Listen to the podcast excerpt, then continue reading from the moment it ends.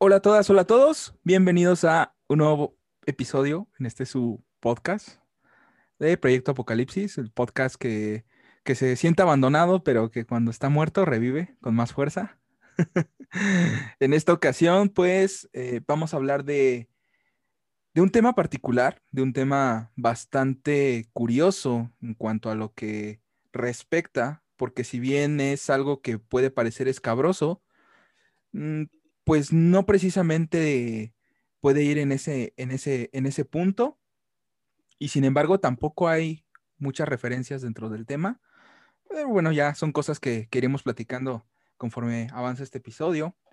Y pues vamos a hablar de la casa de muñecas, propiamente de el cómic eh, The Family Dollhouse, publicado por DC Comics en la línea de Hill Comics, esta línea que, está supervisada por Joe Hill, hijo de Stephen King, que ahorita Ugla ya nos platicará un poquito más de eso, pero pues antes de, ir a, eso, quisiera presentarles aquí a una amiga querida que está integrándose al propio proyecto y que también seguramente la veremos en más episodios y que nos va a aportar muchas, muchas cosas. ¿Quieres presentar, Marilinda?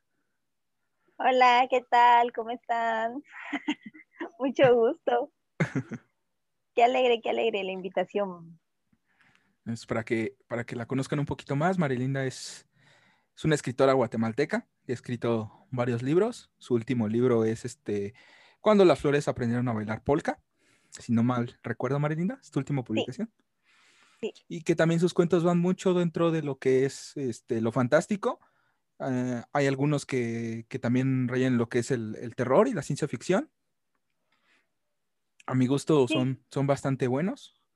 Y, pues no sé, ahí estaremos luego hablando si quieren de, su obra para que la conozcan un poquito más. Sí, aparte de eso soy titiritera. Ah, sí, y aparte de eso es titiritera. Entonces, bastante, bastante bueno ese, ese tema de los títeres también deberíamos abarcar en un, en un tema, aunque a Marilinda le gusta hablar de los títeres buenos. Sí, sí, no, los títeres malos como los de Ligoti. Como los títeres malos de Ligoti. Eh, pero bueno, Ugla, ¿quieres hacer la, introducción un poquito de lo que trata este cómic? Sí, eh, bueno, eh, como bien comentabas al inicio, este cómic de la familia de la Casa de Muñecas pertenece una serie de cómics que han salido bajo este, no sé cómo llamarlos, subsello o subetiqueta llamada Hill House Comic, que es una línea de, de cómics de la DC, de lo que se le conoce como Black Label. Entonces, el propósito de esta serie, que es supervisada por Joe Hill, es pues lanzar varios cómics donde están totalmente enfocados a historias de terror, ¿no? Eh, yo en lo personal he tenido nada más la oportunidad de leer este de la Casa Muñecas, el de Lolo Goods, que fue eh, escrito por Carmen María Machado. Y por ahí tengo formado también el de Un cesto de cabezas, que este fue escrito por el mismo Joe Hill. Eh, esta serie está compuesta por, por cinco, llamemos, cinco historias que es una, una cesta llena de cabezas, de la familia de la casa de muñecas, de Lolo Goods, eh, otro que se llama Daphne Byrne y otro que se llama Plunge. Entonces esos son los cinco cómics que componen esta serie y muy posiblemente en el futuro hablemos de, de, de alguno de los otros números.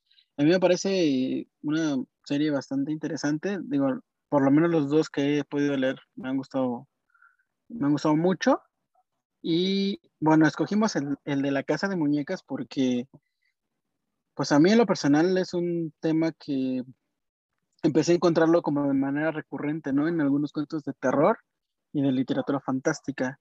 Y después cuando, eh, con el paso del tiempo, lo empecé a ver también en algunas películas, en algunas series de televisión. De hecho, eh, recientemente en, en, el remake que hicieron de la serie de Creep Show, eh, el primer episodio también este, usa como, como eje conductor una, una casa de muñecas, ¿no? Y lo que es muy curioso es que utilizan la casa de muñecas, eh, digo, yo en México como tal, mm, no, recuerdo cuando, cuando yo era niño que, este tipo de, artefactos existiera como tal, pero sí, pues es básicamente una maquetita que tiene dentro, simula pues, lo que es una casa con habitaciones y pues, con muñequitos, ¿no?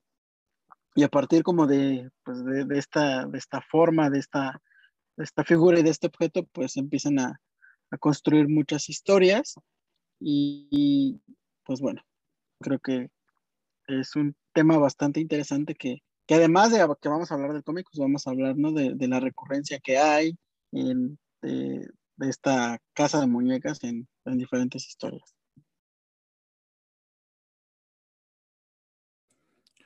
Exactamente. Pues no sé, si quieras comenzar, Malinda, ahí comentándonos qué te pareció el cómic, cómo lo viste. Pues a mí me gustó, eh, primero porque me recordó a una casa, bueno, yo hubiera querido tener una casa de muñecas, pero, pero no, no pudimos tener de chiquitas. Pero sí, sí me gustó eh, porque digamos que trata de, va de, varios temas, ¿verdad? Trata de, de cómo, de, bueno, que el, el, monstruo, ¿verdad? Cómo es la casa, una... Es que hay diferentes monstruos, ¿verdad? En, en, a lo largo de la historia. No sí. so, bueno, pero no sé si puedo hablar cosas, si puedo poner spoilers. Sí, sí, claro, claro. Ah, bueno. Aquí sí, avisados están de, de los spoilers. Ah, tú tú sí. échale, sin miedo. Sí, porque digamos que uno se imagina por ejemplo, con el, cómo es que el bullying de la chavita, ¿verdad? Llega hasta transportarse a otro nivel con, con la, la, niña, ¿verdad? Que llega incluso a ser un demonio la, la chavita, o sea, que, que ya, ya forma parte como de, de, de la parte mala de, de, de la ¿cómo es? De la habitación oscura, ¿verdad? De la casa, ¿verdad? Sí, sí, exacto. Al final es como el, el, el, corazón de la casa. A mí lo que me gustó de la, del cómic, ¿verdad? Es uh -huh. como cada, cada, no sé si es, es que no sé si es capítulo, ¿qué sería cada? Sí, es como capítulo, ¿verdad? Pues sí, cada cómic, cada número. Cada, cada número, cada número uh -huh. del cómic. Sí, sí, cada número viene siendo lo que sería un, un, un capítulo, ¿no? De, de, esta historia. De hecho, de hecho es, es, curioso porque les comentaba que todos, todos los cómics que forman parte de esta serie eh, vienen casi casi en el mismo formato. Por ejemplo, una cabeza llena de, perdón, una cesta llena de cabezas. Eh, son siete números. Dollhouse son seis números. Eh, Lolo Good son seis números. Y los otros dos números son igual, o sea, son seis entregas o seis cómics los que conforman la, la historia, ¿no? Como esta, esta forma de entregarlos este, muy, muy particular. Y pues igual podremos, para que la gente, bueno, más bien para que nos estén leyendo, eh, tengan un poquito más de noción, pues ir introduciendo, ¿no? De, de qué va la historia, que sería, pues básicamente es, es una familia la que una vez... Eh, le llega por correspondencia de herencia una casa de muñecas, ¿no?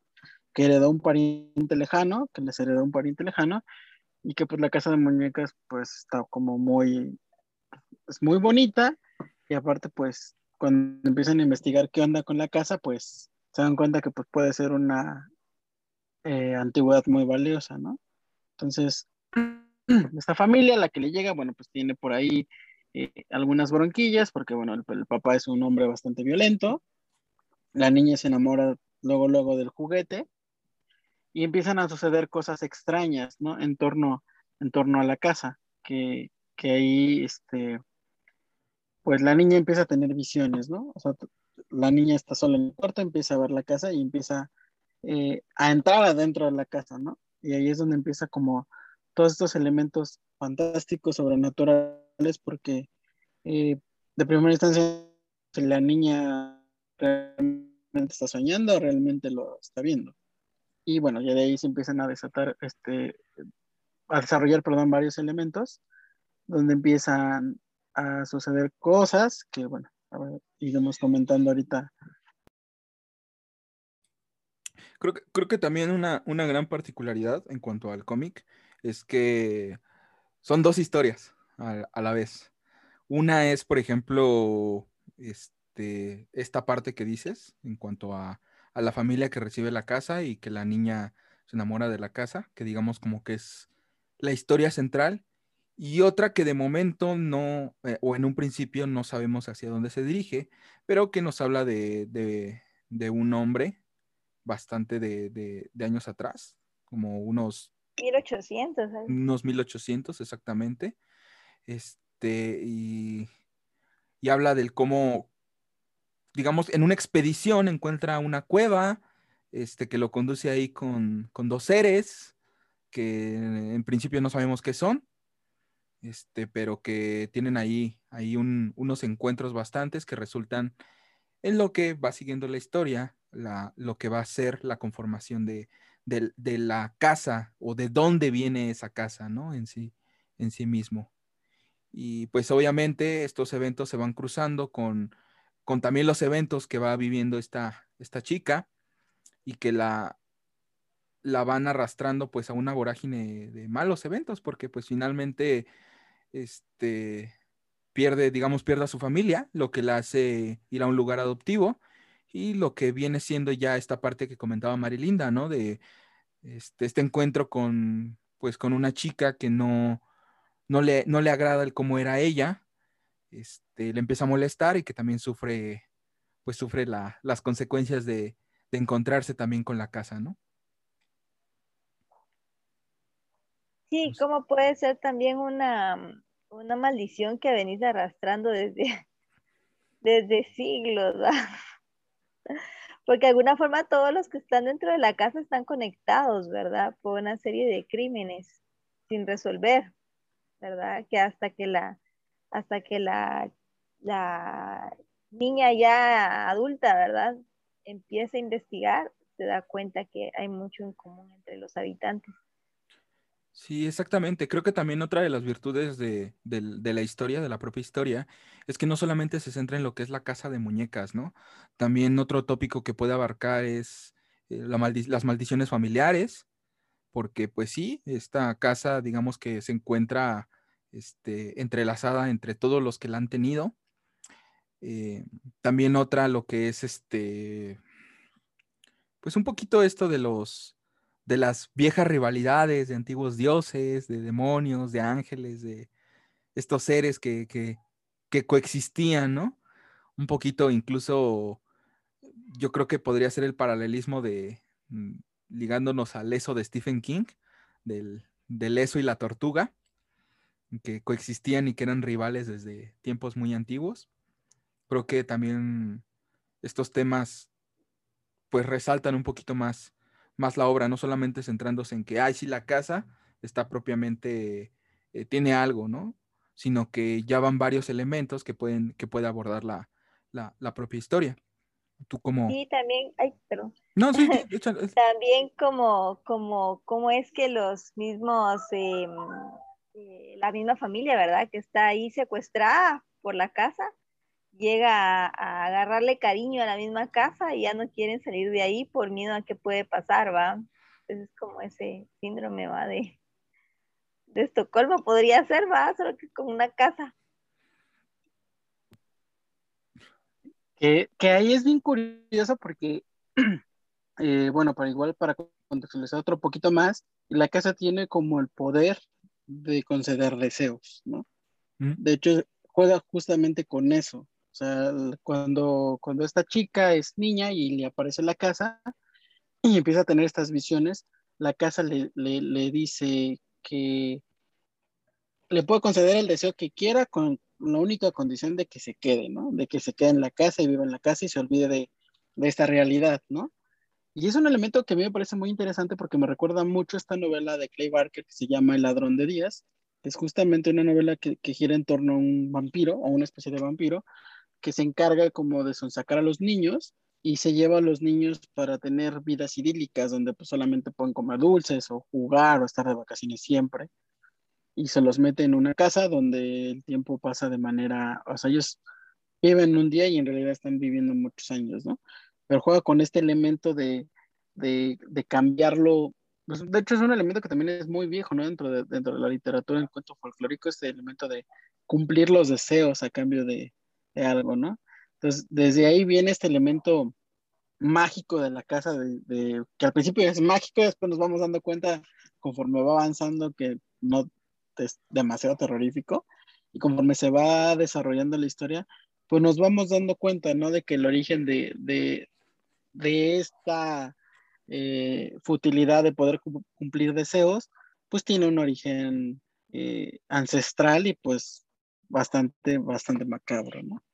Y eso es uno de los elementos que yo siento que, que, que, se explotan muy bien y que, y que como dice Marlina, ¿no? Llega un momento en que los mismos personajes que, que, están en esa casa, que fueron atrapados por la misma casa, porque en algún momento cambiaron un deseo y se quedaron adentro, empiezan a conjuntarse, ¿no? Empiezan a formar parte eh, elemental también de, del desarrollo de la historia. Sí, igual eh, a mí lo que me gustó no solo de, pues, de la historia, ¿verdad? Sino que el cómic es que como, bueno, ahí juegan con, con dar pequeñas pistas a lo largo del cómic eh, de, de, personajes que uno al principio no nota, pero que al final tienen importancia, ¿verdad? Porque eh, conforme uno, uno, pues hay, eh, por ratos aparece un gato ¿ah? en, a lo largo de las ilustraciones, pero yo la verdad cuando lo leí no le puse mucha atención al gato. Pero ya después uno se da cuenta que sí tiene una parte, una, es un personaje importante al final el gato en la historia pero a lo largo del, cuando uno va leyendo los, los números, eh, solo ve que aparece de vez en cuando el gatito ahí sentadito o en una ventana o algo así, pero no, es como la historia dentro de la historia, que es algo bonito que hacen los, cuando trabajan los, los, las ilustraciones, ¿verdad? Que también es otra cosa que me gustó muchísimo, las, el manejo de las, de las ilustraciones, los colores, eh, la diagramación, ¿verdad? De, de, los, del, del cómic. Em, sí, sí, me gustó muchísimo cómo, cómo fueron trabajando todo, todo eso en la, en la historia. Entonces eso también como que le da más, em, eh, permite que el que lea el cómic se meta más dentro de la historia también. Sí, justamente. Y fíjate que ahorita resaltando un poquito lo que lo que también comentaban acerca de lo de que esta casa cumplía deseos. También me gusta porque, como ya mencionó Ugla, nos remite un poquito a, todo esto de, pues no sé, de las antiguas historias, un poquito de, los genios, ¿no? Em, yo creo que tenemos muy Disneynizada la idea del genio, como alguien buena onda, pero en realidad en la propia, en el propio folclore de los genios, pues los genios son, son un poquito embaucadores, ¿no? son, no, no, no te cumplen el deseo tal cual, o sea, sí hay como un riesgo en, tomar un, propio deseo y, es como este, este refrán, ¿no? De ten cuidado con lo que deseas porque se puede hacer realidad. En, este, en ese sentido, pues, incluso me, puedo remontar un poquito al, Diablo en la botella del Robert Louis Stevenson, este, como, como ejemplo. Este, también, este, pues podría ser un poquito, bueno, ya más actual. Este, Emilio Bueso tiene un cuento que se llama Dial, es acerca de un, de un radio que también cumple deseos y que está ahí, este, pues, pues es más bien como un demonio embaucador, ¿no? Que está, que está dentro del, del propio radio. Pero, pero la propia idea de, te voy a cumplir un deseo, pero me tienes que pagar con algo, ¿no? Y ese algo va a ser tu, tu salud, tu propia alma, tu, algo que, tenga que ver, algo preciado para ti o algo que, yo necesite. Y creo que esa idea de, de, qué es lo que la casa este, necesita para, pues no para sobrevivir, sino más bien para poder ser libre, porque, pues, alerta de spoilers, la casa no, no es casa, es digamos que la presencia de un demonio que se que quiere liberarse a través de la casa, digamos, es como un capullo y, que quiere salir a través de pues de la propia esencia vital de, los de las personas que la habitan, ¿no? Que precisamente por eso están unidas bajo una misma línea de, de sangre. Y es bastante curioso que, también toquen ese tema, ¿no? Como ya lo mencionaba antes, de, esto de las, de las maldiciones familiares, porque, pues digo, no, no vámonos muy lejos. O sea, ahí está, por ejemplo, esta leyenda urbana, ¿no? De lo, por ejemplo, de la maldición de los Kennedy, ¿no? Están todos malditos y por eso han tenido vidas tan trágicas. Pero, pero es algo interesante. ¿Qué, más, ¿Qué más nos pueden contar acerca del, del propio libro, Marilinda Ugla? Sí, a mí, bueno, aparte de eso, pues. Fíjate, Gus, que ahorita que decís. Ah. No, decide, ¿qué? No, dale, Marilinda. no, ah, pues es que ahorita que Gus mencionó este tema. Oh. dale. dale, Ugla, dale, y ahorita ya que, que, me diga Marilinda. Ahorita que, que mencionábamos este, que mencionaste este tema de, de, los genios, se me hace muy curioso porque el concepto de Jin, que es como el genio hindú, es, algo que Disney nos vendió como Aladino y el genio de la lámpara maravillosa. Pero el concepto como tal del Deijin o del genio hindú es, un, es una figura que, que es representativa eh, no de un genio como tal, ¿no? sino de un demonio. Entonces, eh, es muy curioso este paralelismo porque, eh, digo, Disney nos lo vendió de esa forma y no nada más Disney, en muchos cuentos infantiles se nos vende desde, de esta forma. Sin embargo, desde, desde que podemos conceptualizarlo como un demonio, incluso podemos, podemos llevarnos esto al, al, tema faustiano, ¿no? Donde siempre alguien vende su alma o, o vende, eh, pues sí, su alma o, promete algo eh, a cambio de recibir un beneficio, ¿no? Y este, este tipo de historias o este elementos se ha ido reproduciendo y se, lo vemos muy presente pues, en muchos cuentos, tanto infantiles como de terror. Eh, y, y, aquí lo, lo, reproducen muy bien, o sea, aquí lo, lo, retoman muy bien, porque, digo, me, a mí me, me, gustó mucho cuando esta, esta mujer que ya es adulta, bueno, la niña cuando es adulta y tiene una hija, pierde una pierna en un accidente, ¿no? Entonces, eh, la casa le empieza a hablar a la niña porque la niña también en el accidente sufre este, una, lesión, pierde una mano, y la cacha hablando con la casa y dice, no, no quiero que hables con la casa porque yo ya sé lo que va a pasar. La casa te va a lavar el coco y vas a terminar dándole algo a la casa, ¿no? Y esta escena donde eh, pues, la mamá se va a dormir, se quita su prótesis y a medianoche le aparece la pierna y se da cuenta de que la niña pues ya fue a pedirle como deseo a la casa que pues se curen las heridas que tenían. Entonces, esa escena eh, eh, en, el cómic para mí es así de puff, porque finalmente este, este elemento como de, intercambio con, el, con un demonio, este elemento faustiano, este elemento donde estás intercambiando algo con alguien con quien no vas a poder negociar o renegociar después, me, me pareció bastante bien trabajado y bastante bien desarrollado en la historia.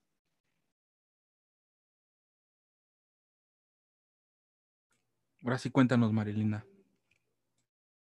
No, pues es que son varias cosas, pero, pero una es así como que, como, como que uno de los peores miedos es que el que te, el que te esté haciendo bullying en el colegio te siga, pues, ¿va? y que se vuelva ya algo más, que pase de algo, de algo que pues casi siempre pasa, ¿verdad? O sea, solo cuando estás estudiando y salís y ya, ¿verdad? Ya no vuelves a ver a la persona, o tal vez sí, pero ya no, pues se detiene el bullying. Pero aquí pasa otro nivel, ¿va? Entonces sí, es como, eh, explota bastante los miedos, ¿verdad? Eh, diferentes tipos de miedos en, en, a lo largo de la historia y también como eh, volviendo a lo de las ilustraciones, ¿verdad? Eh, cómo eh, caracterizan de bien cuando tratan de, la, cuando están contando la historia pasada de la casa, la historia actual y ese, ese mm, la representación, ¿verdad? De las localidades. sí, sí, la verdad es que sí me, me gustó mucho.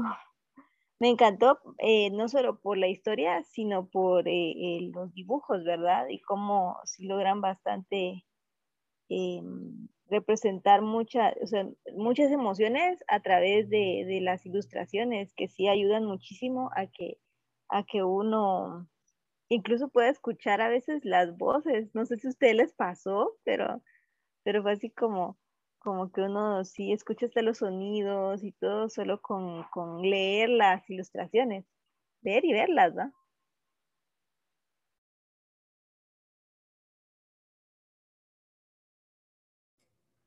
Sí, creo que algo que apoya mucho a, los cómics en ese sentido son, son las propias ilustraciones. Y bueno, yo aquí un poquito, este, ya, ya revisando, pues el ilustrador es Peter Gross, que, que ha hecho también ya bastantes trabajos, tanto con, con, Marvel como, como DC. Este, incluso tiene, tiene digamos, un, un, un cómic ilustrado por él llamado Lucifer, que incluso, eh, vamos, como que es como una, una derivación de la Divina Comedia, pero ilustrada. Entonces sí, sí es. Ya, ya, ya sabe del tema, ¿no? ¿Como cuánto tiempo se habrán tardado en hacer esto? Digo yo, porque qué trabajo. Ah, bueno, yo creo que estos, estos señores ya, ya tienen bastante, bastante experiencia. No sé en cuanto a lo que a lo que sea el, haber sacado el, cómic, que no sé si tienes por ahí el dato del, año, Ugla.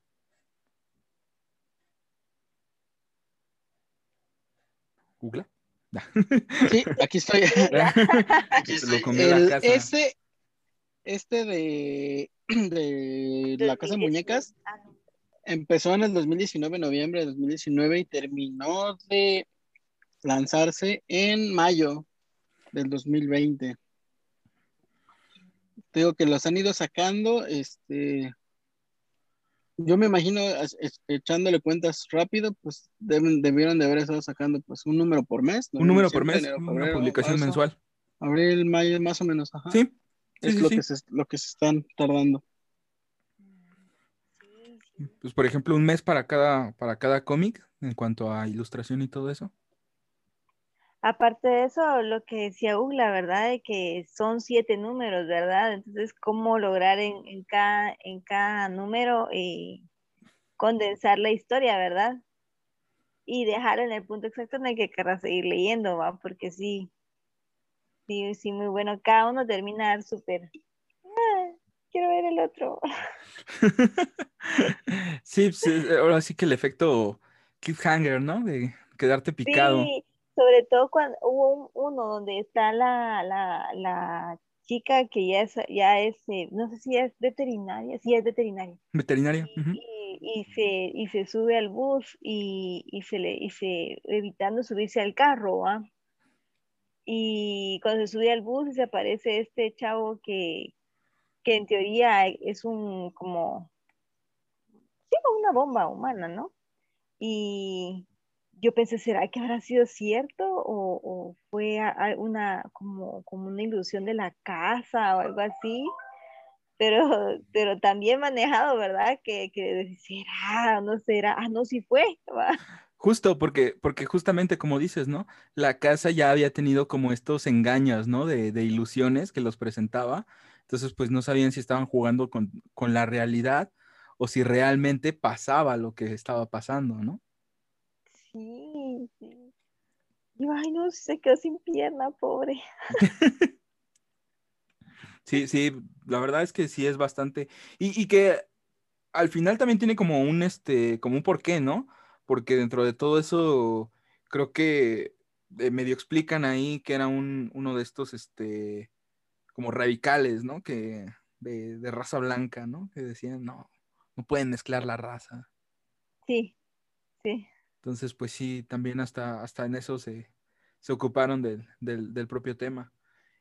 Regresando un poquito también a esta onda de, la, de las casas de muñecas, este, pues por ahí, por ejemplo, también Nugla tiene un, este, un artículo publicado en, Penumbria, este, ahí se los dejamos en la descripción, si lo quieren checar, donde también este, recorre varias, este, varias historias, donde, donde también hablan sobre la casa de muñecas y es que justamente es lo que decía al principio, que la casa de muñecas es, no es tan, tan común, o sea, eh, sí es un elemento bastante, pues bastante llamativo para las historias, pero no, no siento que sea tan común, por ejemplo, como las propias muñecas poseídas en sí, ¿no?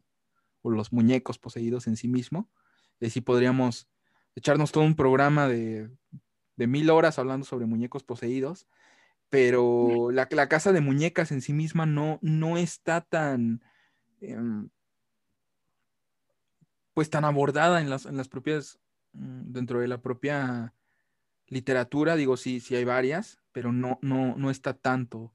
Digo, el ejemplo quizá más, más conocido y más, más rescatable de eso sería este, La Casa de, Muñecas, el cuento de, de Rod James, que justamente, si, mal no recuerdo, y corríjanme si estoy lo, lo, incorrecto, es un cuento encargado por la mismísima reina, ¿no? De, de, de Inglaterra que le, le manda a escribir un cuento acerca de, una casa de muñecas. es un cuento escrito por encargo de la reina. Y este justamente aborda también esta, esta onda de, de la casa de muñecas que llega a él por, pues por una compra que hace en una, en una tienda y que de pronto en la noche ahí empieza a ver que la casa se mueve por extrañas circunstancias. El, cuento creo que lo pueden encontrar en internet sin ningún problema y también si quieren se los dejo en la descripción en alguna, alguna de estas páginas de seguridad confiable y no cuestionable. pero, pero sí, sí es bastante, bastante interesante el cómo, cómo se aborda este, en este sentido la, casa de las, de las muñecas. Yo creo que Ula nos puede hablar un poquito de, de otras cosas. Es que fíjate que yo creo que un elemento que la vuelve misteriosa y enigmática es que normalmente llega por, por una compra. Digo, el cuento de Murray James eh, se basa en eso, ¿no? Es un anticuario que la, que la tiene y empieza como a ver cosas, ¿no? Y ese mismo elemento, eh, hay otro cuento de este Robert Eichmann, que justamente igual, o sea, dice que ellos, es una familia que va de paseo y se detienen en una tienda de, como de, sí, de cosas viejas, y encuentran la casa y la casa le gusta a una de las niñas y este, se la llevan a la casa, ¿no? Y la niña tiene pues, unos sueños ahí medio extraños con la casa. Eh, pasa el tiempo, la casa desaparece, bueno, se deshacen de ella y pues, años después, ¿no? O sea, la, niña tiene eh, un acercamiento, se encuentra en persona con, las muñecas que vivían en esa casa, ¿no? Y, y replica esa escena una vez que se queda perdido en, un paraje, llega a una casa que es idéntica a la casa de muñecas, ¿no? Entonces este elemento como de, digo, la línea de, de Mary James, este, de su saga de historias de un anticuario, se presta bastante bien, ¿no? O sea, como que este juguete clásico, porque aparte yo sabía, cuando, cuando hice el artículo, investigué que, que eran caras, o sea, que eran juguetes muy caros, porque aparte la, la mayoría de ellos se hacían a mano, ¿no? Entonces, o sea, eran miniaturas, ¿no? cuando estuve investigando, pues también descubrí que hay como una, como una, así como hay gente que colecciona cómics, hay gente que colecciona miniaturas, los miniaturistas, ¿no? Que es un círculo de gente y te venden cosas que, o sea, te pueden reproducir un fonógrafo, te pueden reproducir todo en chiquito, ¿no? Entonces, en la investigación, pues, eh, yo encontré este, este tema, ¿no? Que, que, eran, que eran objetos caros, o sea, porque eran objetos casi, casi bajo pedido y que más allá de lo que, que podemos pensar ahora de que, ah, no, pues los hacía Mattel por, por lote, no era tan así, ¿no? Sino que eran, pues literal, unas maquetas eh, hechas a mano y que eran caras, ¿no? Entonces, normalmente en, muchas de las historias se encuentran con eso de, ah, no sabemos cómo llegó, o nos lo encontramos en un bazar y se la llevan a su casa y empiezan a, a, a pasar cosas raras, porque detrás de esa casa, como pasa en el cómic, hay, hay una historia, ¿no? O sea, eh, algo que, que, que comentó Marilinda hace un rato. Hay una, detrás de, de, la casa hay una maldición familiar porque justamente por eso llega a las manos de la niña, porque pertenece a un antepasado de ellos. O sea, hay un árbol familiar donde le heredan la casa. Y detrás de ese árbol familiar hay, pues, un tema, ¿no? Medio satánico, medio demoníaco, medio brujil, de, una entidad que, que de alguna forma eh, toma posesión de la casa o usa la casa como un vehículo, ¿no? Para obtener o para, pues para conseguir ciertas cosas, ¿no? De hecho, ese es otro elemento que a mí me parece súper interesante este cómic porque se pareja mucho con cómics como eh, Retro Racing o Harrow Conti, ¿no? Que, que manejan este, estos temas como más brujiles, donde andan por ahí jugando elementos demoníacos. Este, bueno, básicamente hay demonios, ¿no? Que, que están en estas luchas antagónicas entre el bien y el mal, nada más ahí cambian como las mitologías pero eh, la forma en cómo retoman este elemento y le dan sentido y comienzan a armar toda la historia de, de, del pasado, porque justamente por eso son esas dos líneas temporales, una donde está la, la niña y su familia actual y que luego se hace mujer y tiene una hija, y la historia de sus antepasados, donde nos explica, ¿no? ¿Qué, qué sucedió para que eh, estas entidades eh, tomaran forma a partir de la casa, ¿no? Entonces yo creo que, que la forma en que como desarrollan la historia es bastante buena y te digo, y, echan mano de esto, ¿no? Ahora, aquí no se explota otro elemento de la casa de muñecas que, que sí se utiliza en, otros lados, que es como, como este elemento, o sea, lo utilizan como, como si fuera un oráculo, ¿no? Es algo que pasa, por ejemplo, en, la película de Hereditary o en la película de Awakening, eh, donde utilizan, o incluso en la, serie de Creepshow, donde utilizan la casa de muñecas en este relato de, de Horst, donde lo empiezan a ver qué va a pasar en el futuro, ¿no? Empiezan a ver la casa de muñecas como si fuera eh, una casa que predice las cosas, ¿no? Entonces, e, ese es otro elemento también bastante misterioso que, que tiene y que se usa, ¿no? Lo utilizan como una reproducción de la realidad en miniatura donde la gente que lo observa va viendo cosas que van a pasar, ¿no? Entonces, por eso, por eso este elemento, o sea, eh, a mí me gusta bastante y aparte pues se me hace bastante tétrico, ¿no? Porque eh, justamente en, el punto este de, Horst cuenta, ¿no? Que estaba dormido y de repente se paró y vio que la casa tenía luz y se asomó, ¿no? Y empezó a ver cosas, empezó a ver personas que conocía. Y, y este tema que ya empieza a meterse también como en temas oníricos y todo esto, me parece pues bastante interesante, ¿no? Y lo hacen también aquí, ¿no? Este tema, lo que les decía hace un rato, ¿no? Tú al principio no sabes si realmente es un debraye de la niña o la casa realmente piensa, siente y tiene vida dentro, ¿no? Y creo que eso es lo que nos engancha desde el principio de la historia. Sí. Y creo que Marilinda quería aportar algo en cuanto a las miniaturas, creo. Ah, sí, solo que, pero lo dijo Ugla, que, que sí, que antes eran como, eran objetos de colección, pero eran solo como, no sé si ustedes se acuerdan, o tal vez solo, no sé qué tan, bueno, tal vez, pues, no sé, ah, que hubo, bueno, o no sé si en México se dio, ¿verdad? Pero, pero es que acá hubo un tiempo que hacían, que coleccionaban unas casitas de vidrio y que la gente compraba pequeñas tacitas, pequeños eh, em, teteras y todo y la metía en esas casitas de vidrio. No sé si ustedes lo vieron. No, creo que, bueno, por lo menos a mí, a mí no me tocó. No. No. yo medio, yo medio recuerdo algo, pero no quiero que nos pase como lo de la abuela de la ensenada que pensamos que sí y, resulta que no existía. Ah, pues, pues, es que acá en Guatemala, pero yo creo que, uy, tendría yo tal vez como unos, mm, como tal vez como unos como 10, 12 años, no me acuerdo, pero hubo un tiempo que la moda era mm. comprar casitas de vidrio y, y esas casitas tenían varios estantes, entonces los llenaban de pequeños platos, platos, vasijas y todo, pero eran como de, no, eran de porcelana, sino eran de un metal, no sé qué metal. Pero me acuerdo que esa era como la moda. Y una cosa, algo así, me imagino que eran las casas de muñecas, solo que eh, las casas de muñecas de, esos siglos, ¿va? Eran más elaboradas, no eran tan simples como esas. Pero... Sí, sí, sí, sí, dinos, Marina. No, eso, ¿verdad? Que, que al final era solo el gusto de tener una, una tu casa en pequeña escala, digamos.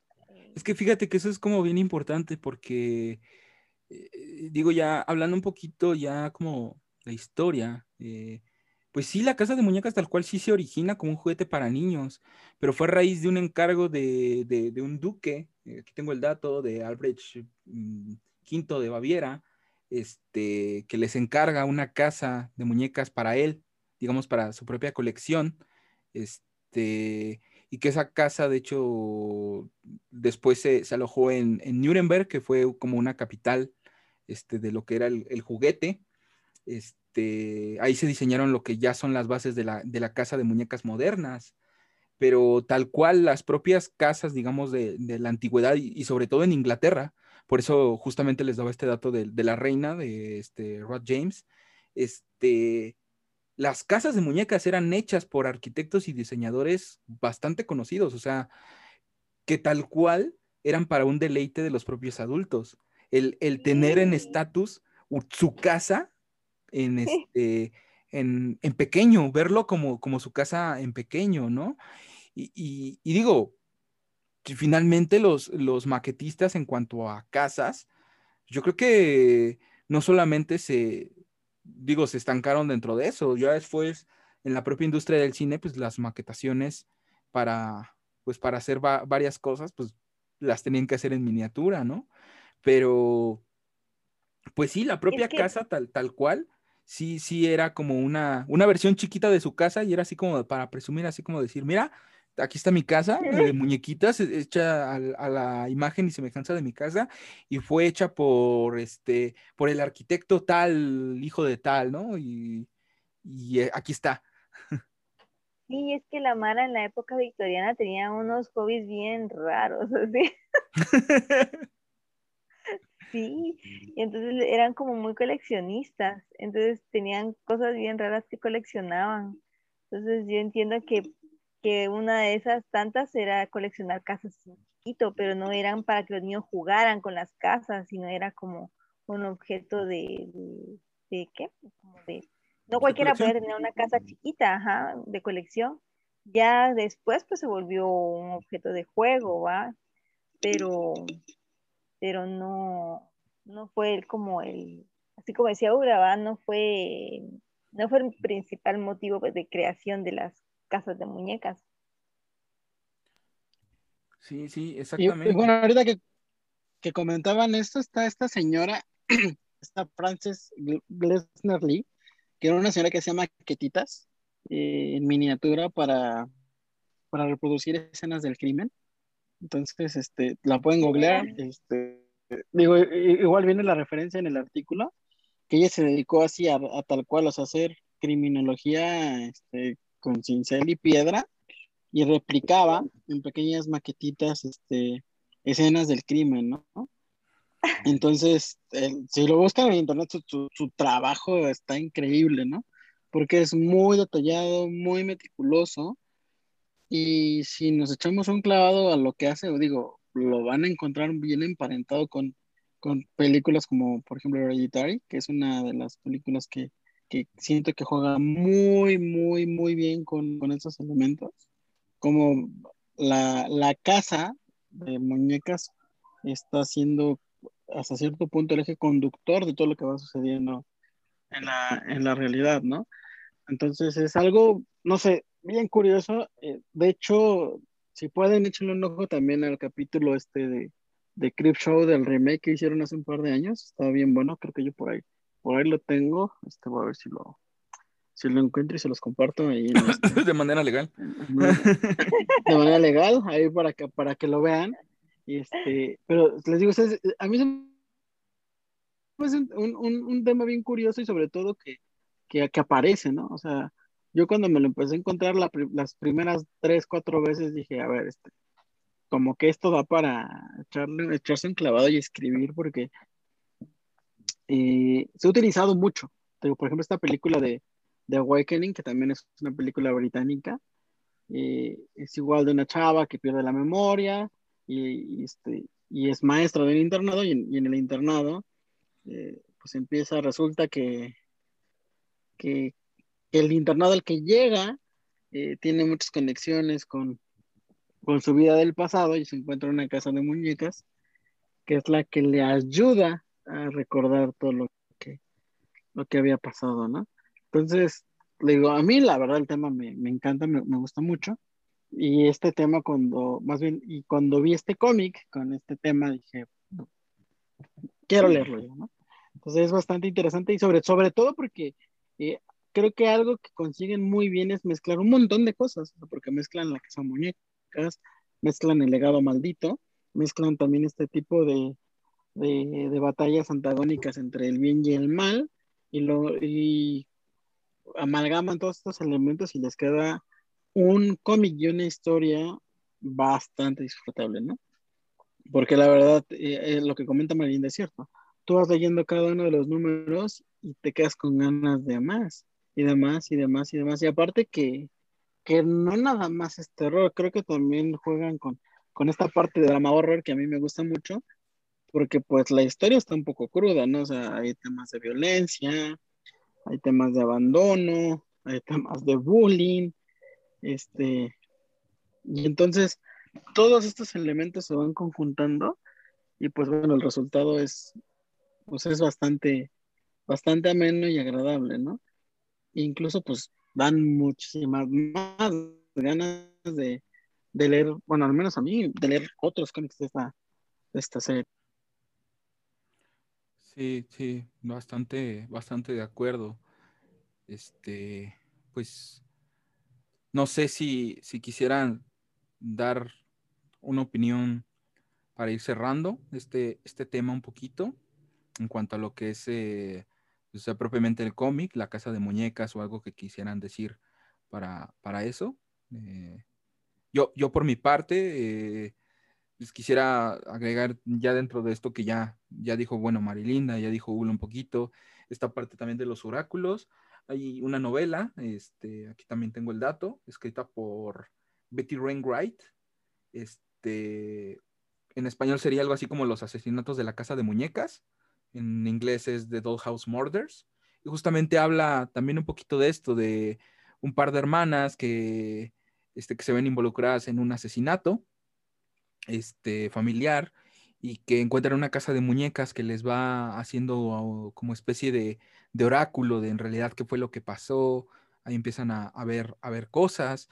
Eh, propiamente la novela también tiene una, adaptación a, este, no al cine, pero sí este, a película de televisión. Está, debería de estar en, en, YouTube, creo que, creo que está en YouTube. Y este, la película en, español se llama Secretos en el Ático. Pero igual les podemos dejar el, este, ahí en la descripción el dato, por si la quieren ir a checar. Yo creo que también es bastante recomendable en cuanto a lo que es el, propio tema. Y pues yo, Pues, yo pues, eh, pues tal vez no tanto de, literatura, porque ahorita no se me ocurre, pero sí, si les interesa averiguar un poquito más como esas cosas extrañas que hacía la gente en la época victoriana. Hay un canal que me gusta mucho eh, en YouTube, es Mr. Raven, no sé si lo han visto. Mm, no, a mí no me suena. Ah, pues él se dedica a, contar todas esas cosas curiosas que pasaban en la época victoriana y, y ay sí, esas cosas raras que hacía la gente, ah, porque hay cosas que, que lo peor que todavía siguen, va. Pero sí, si quieren les puedo dar el, eh, les puedo poner ahí el, no, bueno, no sé, se pone ahí el enlace.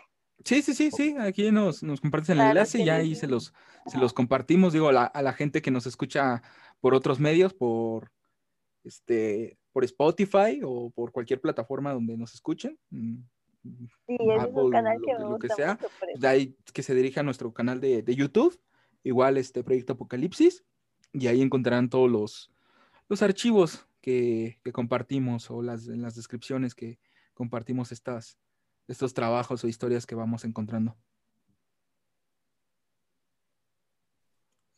Fíjate, Marilinda, que ahorita que comentaste lo de la época victoriana, me acordé de una novela que tengo informada, que es de una casona, y en la casa hay figuras de cartón de gente. Ah. Así como los anuncios de cine. de papel. Exacto. Y de hecho, y de hecho la, novela es, o sea, es una novela de ficción, pero es verídico, ¿verdad? En la época victoriana. Ahorita no, recuerdo el nombre, de hecho lo investigamos, igual nos aventamos un, un capítulo de eso porque literal en las casonas victorianas mandaban a hacer, así como hay figuras en el cine de las películas de los protagonistas, mandaban a hacer figuras de, de cartón o de madera y las ponían adentro de las casas para no sentirse solos. O sea, estaba muy freak, muy freaky la cosa.